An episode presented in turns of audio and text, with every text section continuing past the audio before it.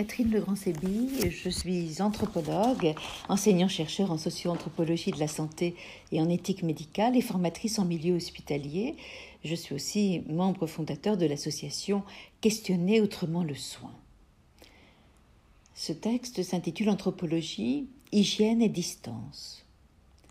Les travaux anthropologiques sur la notion d'hygiène, renvoyant à des principes, à des normes ou pratiques visant à maintenir ou améliorer la propreté des corps, sont nombreux. Ils montrent que les usages liés à l'hygiène concernent toutes les cultures et qu'ils renvoient à des domaines très diversifiés. En effet, toutes les sociétés humaines, toutes les religions sont empreintes d'un désir de pureté et d'une peur de la souillure, mais les représentations qu'elles s'en font et les croyances qui leur sont liées diffèrent. Les déclinaisons de l'hygiène s'interprètent aussi en sciences sociales comme un contrôle d'une population ou un pouvoir qui s'exerce sur la vie et sur les corps. On peut d'ailleurs légitimement interroger la gestion sanitaire du Covid à l'aune des problématiques foucaliennes de biopolitique et de gouvernement des corps. Les impératifs sanitaires affichés masque mal des préoccupations de nature morale quand il s'agit de surveiller, de sanctionner, de dociliser. Nous voudrions aussi brièvement envisager la notion de distance, étroitement liée à celle de séparation, en rappelant que seule la biomédecine pousse jusqu'à son terme l'identification de tout l'être à son corps, rien qu'à son corps, à la fois mécanique, chimie, biologie, dont les perturbations s'incarnent dans cette matière animée. Elle oublie souvent la vie spirituelle des patients et leur santé, leur santé affective. Cette médecine dominante et enseignée par les États n'est cependant pas la seule. Quasiment toutes les autres façons de concevoir la maladie laissent une place à la personne, à son histoire, aux relations qu'elle entretient avec le monde et le surnaturel, dans leur identification du mal, qu'il s'agisse de son siège, de ses causes ou de son destin. En procédant à cette réduction du corps comme organisme, la biomédecine, quand elle se soucie par exemple d'hygiène, tend à ne penser la vie avec les autres que dans ses dimensions de contamination éventuelle, d'où l'expression malheureuse de barrière sociale. Cette tendance à la réduction est une attitude que le malade accepte mal, ainsi que ses proches, surtout lorsqu'elle légitime mise à l'écart et séparation parfois définitive dans les situations de fin de vie. Cette réification semble ainsi rendre insensible à l'importance du toucher et du visage qui caractérise les échanges interhumains. La condition humaine est une condition sensorielle, dit très justement David Le Breton. Nous sommes des êtres de contact et le traitement sanitaire de la crise du Covid voudrait l'oublier.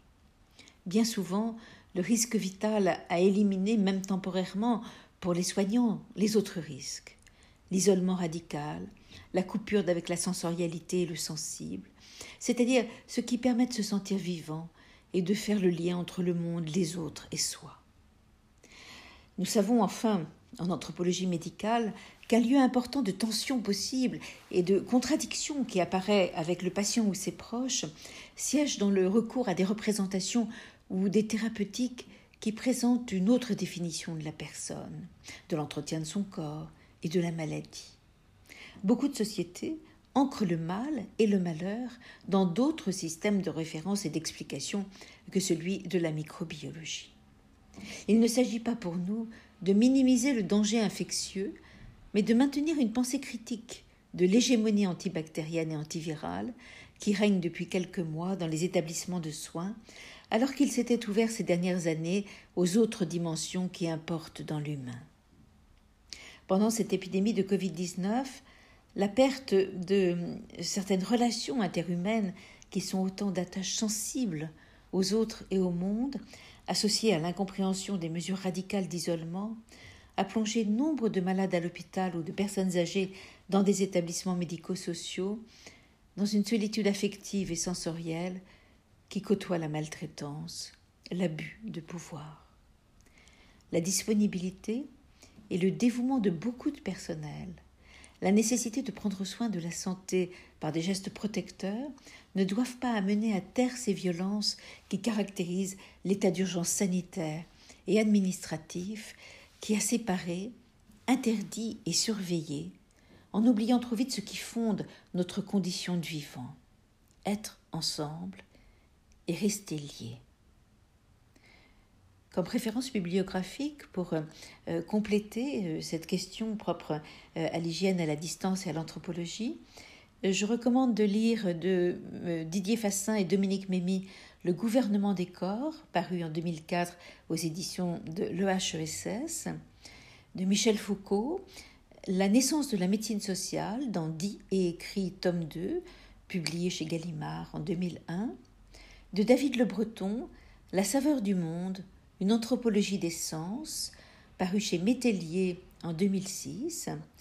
Euh, j'ai moi-même, Catherine Legrand-Sébi, euh, rédigé un article qui s'intitule Fermer l'institution aux familles, péril dans la relation et confiscation des malades et des morts, dans le livre Pandémie 2020, mobilisation éthique et sociétale face aux défis, sous la direction de Emmanuel Hirsch, paru aux éditions du CERF, donc très récemment en 2020.